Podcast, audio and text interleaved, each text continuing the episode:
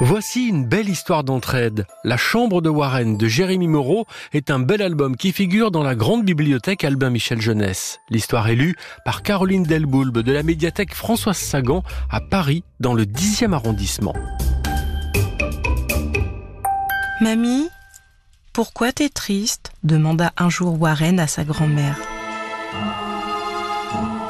Parce que la forêt ne chante plus. Warren n'aimait pas beaucoup jouer dehors. Mais les jours de barbecue, il était obligé. Il en profita donc pour lancer sa fusée sur Mars. Le jouet partit très haut, lorsque soudain, un étrange coup de vent l'emporta dans la forêt. À la recherche de sa fusée, Warren surprit un drôle d'animal en train d'essayer de jouer de la flûte. L'animal soufflait, mais aucun son ne sortait. Warren, lui, avala sa salive de travers et tout ça. La bête sursauta et disparut en un éclair à travers les feuillages. Warren passa la fin de la journée à galoper dans sa chambre. Il pensait à sa rencontre dans la forêt. Les nuits qui suivirent, l'animal étrange s'invita dans ses rêves. À tous les coups, il avalait sa flûte, puis se mettait à cracher du feu. Jusqu'au jour où Warren se réveilla en criant et découvrit son lit rempli de fourmis. La reine des fourmis s'adressa à lui. Petit humain, le grand pan n'arrive plus à jouer de la flûte. Le grand pan? répéta Warren étonné. Oui, Pan, le dieu de la nature. Plus personne ne l'écoute, alors il a oublié sa mélodie. On dit que de colère, il a avalé sa flûte. Comme dans mon rêve. Sans la musique de Pan, le rythme des saisons va se perdre, la nature risque de se déchaîner, lui révéla la reine des fourmis.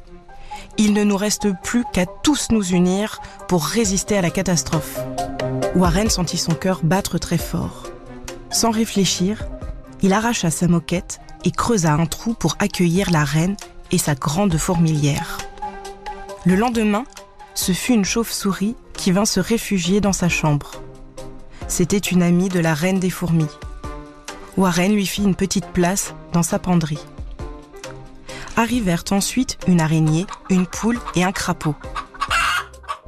Le garçon était aux petits soins avec chaque nouvelle invitée. Quand les parents découvrirent l'état de sa chambre, ils se demandèrent ce qui se passait. Warren, qui craignait de se faire punir, expliqua tout. La flûte, le dieu Pan, le dragon, les désastres à venir, son amitié avec la reine des fourmis et sa chambre comme abri pour les animaux. Étonnamment, ses parents l'encouragèrent à continuer. Mon petit Warren prépare son arche de Noé, ajouta même la grand-mère dans un rire discret.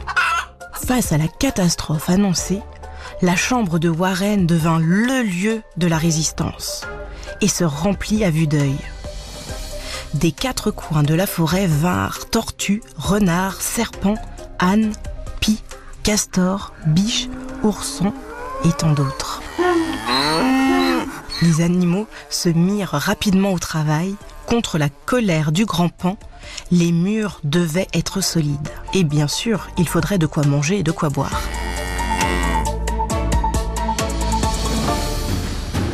Mais un jour, le vent se leva, souffla, souffla. Le dragon pan venait de se réveiller et il était en colère. Assoiffé, il avalait à grandes goulées toute l'eau des rivières, des mers, des océans et même des piscines et des robinets. Or, il y avait une petite source en dessous de la chambre de Warren. Et l'eau de la source commençait à s'envoler elle aussi. On ne peut pas le laisser faire. Sans eau, nous mourrons tous, s'écria la reine des fourmis. Soudain, le lièvre se mit à sauter partout. Qu'est-ce qui t'arrive, lièvre? Quand le lièvre a peur, il ne peut s'empêcher de sauter. Souvent, après, il va mieux, répondit le renard. On dirait qu'il danse s'exclama Warren en sentant son corps commencer à remuer lui aussi. Finalement, Warren et ses amis sortirent tous danser comme des démons sous la lune rousse. Au bout d'un moment, la peur s'en alla et le dragon avec. Ce fut alors le début de la grande sécheresse.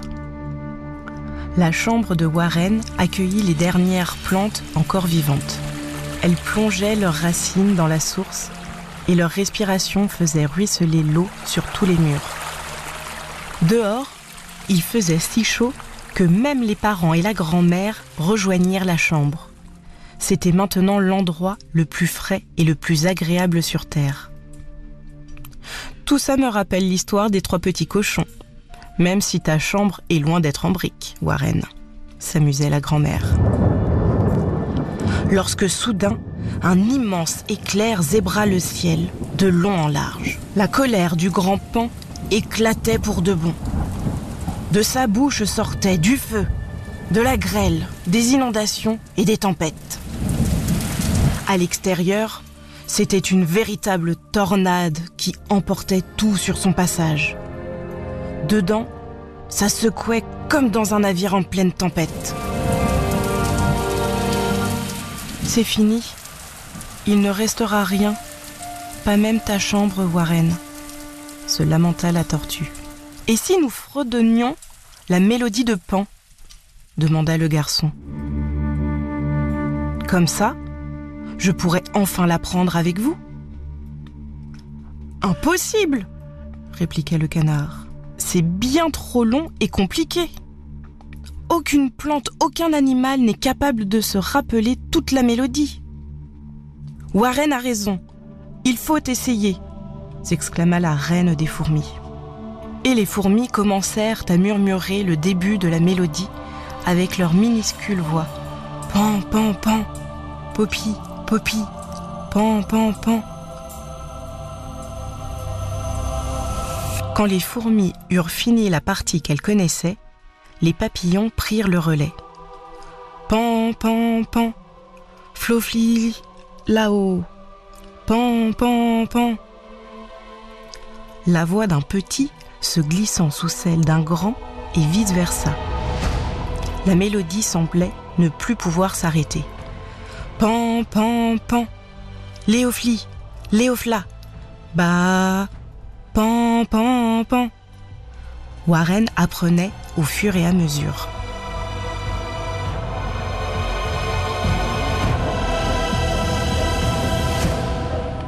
Ainsi, la musique s'éleva tout doucement, délicatement. Les voix se tissaient les unes aux autres comme de la dentelle. Le chant se faisait forêt, bocage et marécage. Les notes prenaient les couleurs tantôt du printemps, tantôt de l'automne. C'était le plus beau concert qu'une oreille pouvait entendre sur Terre. La musique arriva aux oreilles du dragon et résonna jusqu'à son cœur. Et Pan redevint lui-même. Une douce brise caressait maintenant les jeunes pousses d'herbes renaissantes. Les rescapés de la chambre de Warren sortirent un à un, comme des oisillons sortant de leur œuf. Warren, tu nous as sauvés, dirent ses parents. Il ne nous reste plus qu'à faire pousser une maison comme ta chambre. Le petit garçon jeta un coup d'œil à tous ses amis, puis il répondit Une maison? On peut faire bien mieux que ça. Ils se mirent tous au travail, en chantant bien sûr. Et plus ils travaillaient ensemble, plus ils chantaient, et plus ils connaissaient la mélodie de Pan. Au fil du temps, la petite chambre devint un véritable palais. Cependant, tout le monde continua pour toujours de l'appeler la chambre de Warren.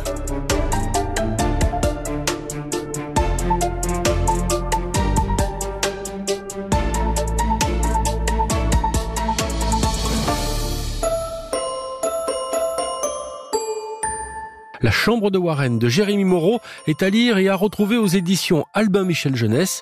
L'histoire est élue par Caroline Delboulbe de la médiathèque Françoise Sagan à Paris dans le 10e arrondissement. Tu peux retrouver ce podcast et des dizaines d'autres dans l'application RTL ou sur tes plateformes favorites. On se retrouve très vite pour une nouvelle histoire.